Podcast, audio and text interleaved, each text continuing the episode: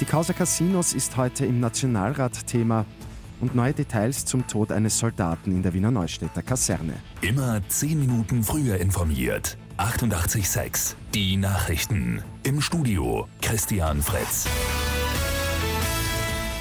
Hat es bei den Casinos Austria Postenbesetzungen für Gegenleistungen gegeben?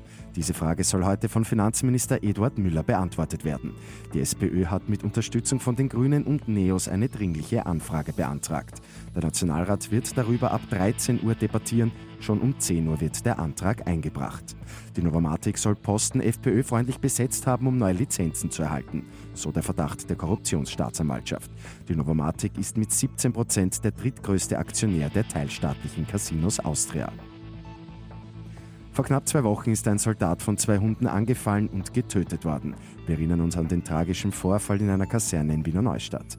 Jetzt hat die Untersuchungskommission des Bundesheeres neue Details veröffentlicht.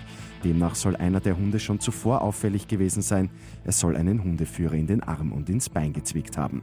Der zweite Hund soll für den Militärdienst sogar als untauglich eingestuft worden sein. Er ist ohne entsprechende Erlaubnis in der Kaserne gewesen, bestätigt das Bundesheer. Der SK Rapid Wien hat einen neuen Präsidenten. Der bisherige Finanzreferent Martin Bruckner folgt auf Michael Krammer. Bei der ersten Kampfabstimmung in der 120-jährigen Clubgeschichte setzt sich Bruckner knapp gegen Roland Schmidt durch.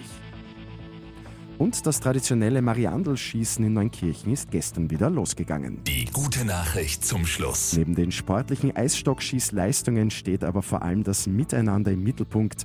Der gewonnene Geldbetrag wird dann für den karitativen Zweck gespendet. Mit 886 immer 10 Minuten früher informiert.